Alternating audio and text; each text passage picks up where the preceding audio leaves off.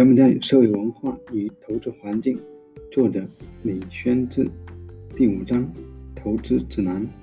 第二节投资柬埔寨的良好机遇。一、投资环境与现状。二十世纪六十年代，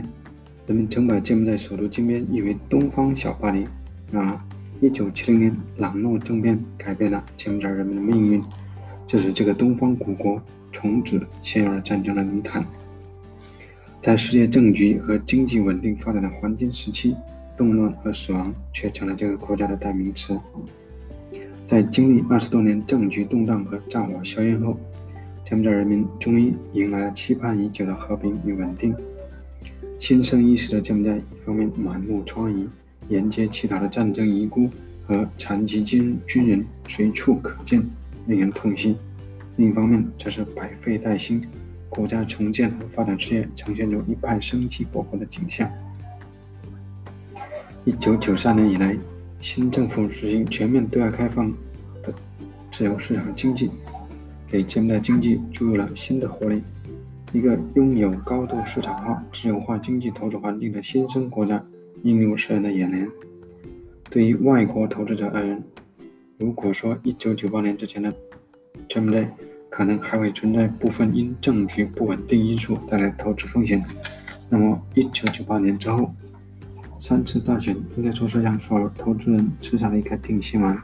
也让柬埔寨成为各国投资者的投资首选地。二零零五年，美国传统基金会《华尔街日报》曾对世界一百五十多个国家和地区的经济自由度进行排名，柬埔寨位列第六十八，远高于周边国家。从美国传统基金会公布的2010年全球179个国家和地区自由经济自由度排名来看，虽然柬埔寨已经下滑至107位，但就中南半岛五国而言，柬埔寨的排位仅在泰国之后，仍然排在老挝、越南和缅甸之前。从具体排名项目来分得分来看，柬埔寨的财政和政府支出高度自由。货币和贸易大部分自由，投资相对自由，而造成得分较低主要原因是腐败现象。这就意味着柬埔寨提供给投资者依旧是一个较为自由开放的投资环境。柬埔寨的官方货币是瑞尔，但美元在国内市场上能够自由流通，且国家不实行外汇管制，货币兑换自由，这在一定程度上给投资者提供了便利的投资条件。而且，作为世界上最不发达的国家之一，柬埔寨的国际市场准入方面享有特殊的待遇，不仅获得了美、欧、日等二十八个国家给予的包括成衣在内的众多产品的普惠制待遇，对自检进口纺织服装产品，美国可以较宽松的配额和减免征收进口关税，欧盟不设限，加拿大给予免征进口关税等优惠措施。吸引了大批来自中国等纺织服装出口受限的国家和地区的企业赴柬投资。柬埔寨具有丰富的农业资源、水利资源、矿产资源和旅游资源。2004年底，在其西南沿海发现的油气资源已经汲取了世界各国的目光。在世界粮食安全问题备受关注的前提下，2010年柬埔寨大口出大米出口猛增，也使得更多的大米进口国和投资商将视野转向柬埔寨。此外，作为世界七大奇迹之一的五个古迹等旅游风景区，每年吸引了上百万的国外游客，同时也吸引了具有国际管理经验的外商投资。其酒店等旅游产业带动了柬埔寨经济的发展。截至二零一零年，柬埔寨注册的旅游公司有四百家，其规范程度也在不断提高，有一百八十三家已经加入旅游协会。随着旅游行业的不断规范，柬埔寨接待外国游客的人数也在逐年递增。二零一零年，柬埔寨接待的外国游客达到了二百五十万人次。然而，战争不仅造成柬埔寨经济发展的严重倒退，而且给这个国家留下了挥之不去的。严重创伤，要依靠自己的努力重新站起来，必须经历一个漫长的过程。近年来，现在经济建设所取得的巨大成就，在很大程度上主要是依靠外国援助来实现，尤其是西方发达国家以及世界银行、国际货币基金组织等国际金融机构，在提高政府施政效率、促进发展、创造就业机会、提高社会公平度等方面持续不断的援助。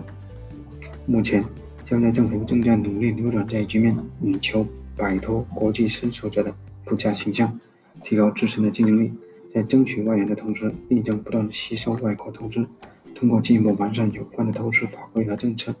明确优先发展产业，为投资者提供一个良好的投资环境和更为广阔的投资空间，以促进柬埔寨经济的良性发展，提高自身竞争力，使其加入东盟、世界贸易组织后获得实际利益，实现经济政策、经济政府目标。嗯、投资申请。已批准。根据柬埔寨王国投资法的规定，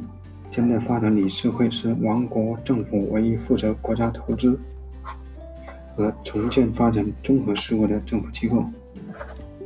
负责对各种投资活动及项目进行评估和决策，并提供并提供一站式服务。柬埔寨发展理事会下设三个委员会，及柬埔寨投资委员会、柬埔寨重建发展委员会和。二零二二零五二零零五年成立的柬埔寨经济特区委员会，分别负责监管和处理私人投资、公共投资和经济特区的业务。私人投资包括外商直接投资，公共投资主要涉及政府发展和外国援助的项目。经济特区主要涉及是政府批准设区设建设的经济特区、工业开发区和自由贸易区等。各委员会成员由王国政府相关部门。负责人组成，均设有各自的秘书处、秘书长及相关办事机构，负责日常事务的处理工作。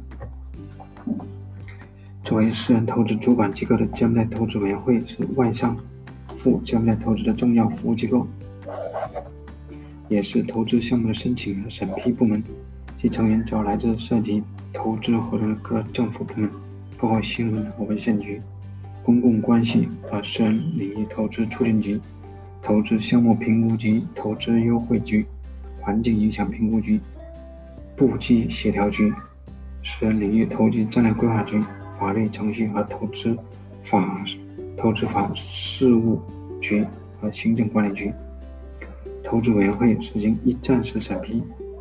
同时为王国政府的投资事务提供决策参考，并参与制定私人领域的投资战略，提供投资政策的修改建议，推动政府。已批准的私人项目进行协调管理 BOT、BOOT 和 BOO、BLT 项目的开展。在柬埔寨进行的非经济特区的私人投资项目，任何持续人员都必须向柬埔寨发展理事会及下属的投资委员会提出申请，以供其审议和决定。待通过后，项目申请人方可取得投资许可证，并享受优惠政策。关于投资申请格式、内容及审议的程序和时限，都有较为严格的要求。具体规定如下：一、起草向投资委员会提交下列文件：一、将在投资局的申请表和相关文件；二、投资企业的章章程和 BCC-BOT 合同；三、经济技术可行性研究报告。二、向柬埔寨投资委员会申请备案并交纳第一阶段申请费：一、不超过一百万美元的投资项目，该费为一百美元；二、不超过一百万美元的投资项目，超过一百万美元的投资项目，该费为两百美元；三、向柬埔寨发展理事会和柬埔寨投资委员会的官员陈述项目情况并回答提问，一般与 CIP 投资评估局会谈。是提供要求的补充文件已完成申请。一旦 CDC 认为申请材料完整，即应在二十八个工作日内作出同意或拒绝的通知，获得 CDC 原则性批文，交纳第二阶段申请费。不超过一百万美元的投资项目，该费为五百美金；超过一百万美元的投资项目，该费为一千美金。六、向柬埔寨国家银行交纳占投资金额百分之一点五到百分之二点零的。履约保证金。七、向柬埔寨商业部门注册登记法律实体。八、获得 CBC 正式投资许可证；九、在六个月的时内进行投资；十、项目完成百分之三十后退回履约保证金。柬埔寨发展理事会可根据申请人提交的材料对项目做出评估和决策。对投资项目的审批应遵循以下规定：对投资项目采取自动批准制，及柬埔寨发展理事会或省市投资委员会应在受理投资申请之日起三十至四十个工作日内完成审批。投资许可或批准应核发给项目，而非投资人或投资企业。投资优惠自动获得批准。柬埔寨发展理事会应作为一站式服务机构，代表投资人从相关部门获得有关注册证书和规定许可证。合格投资项目可采取合格合资形式。合资企业可以由柬埔寨实体、柬埔寨和外国实体、外国实体组建。股东的国籍和持股比例不受限制，但合资企业拥有。或你在柬埔寨拥有土地的情况，外方持股不得超过百分之四十九。对投资额超过五千万美元、涉及政治敏感问题、矿产与自然资源勘探与开发，可能对环境产生不利影响、涉及长期发展战略，或是包括 BOT、BOOT、BOO 和 BLT 在内的基础设施项目。柬埔寨发展理事会需要提交内阁办公厅进行审批。投资项目拟获合格投资项目许可的投资人，应根据投资法在柬埔寨发展理事会或省市投资委员会注册，并获得最新注册证书。如果投资者希望结束其在柬埔寨的投资活动，必须以挂号或亲自提交证信件的方式通知柬埔寨发展理事会。如果不通过法律程序解散公司或企业，投资者向在向柬埔寨发展理事会提供其债务人起诉人和经济财产证明文件，证明一切债务人已经结清之前，不许依法依商业法规定正式解散其企业。被允许正式解散其企业时，投资者可将剩余财产转移到国外或柬埔寨境内使用。尤其被征被免征进口税的进口设备物品，使用期未满五年的投资者必须按现行法律纳税。三、投资管理及保障。为了稳定投资者信心，激发其柬埔寨投资的积极性，柬埔寨王国政府通过一系列法规，一方面不断规范柬埔寨的投资活动和商业运作，另一方面也为外国投资者及雇佣员工，解决出入境、工作条件和家庭生活等实际问题。首先，在外国投资的人员管理方面，虽然王国政府制定了以解决当地就业、促进本国人力资源建设为主的用工原则，规定合格投资项目的工作岗位在柬埔寨务具备相应资质及专业技术的人选时，才有权雇佣外籍员工，但。对于必要的外籍投资者及企业管理人员和技术人员，政府仍然以法律条文的形式对其入境居留做出明确规定，即允许企业职员和专业管理人员、技术人员除王国宪法中有关土地所有权的规定外，所有投资者以及不分国籍种族的专业技术工人和经柬埔寨发展理事会按移民法和劳工法有关规定批准的。承租人员、配偶及家庭成员在柬埔寨居留，以解决他们的后顾之忧。第二，在土地所有权及使用权的管理方面，宪法对外籍人士不能购买、拥有柬埔寨土地所有权做出了原则性规定。这就意味着，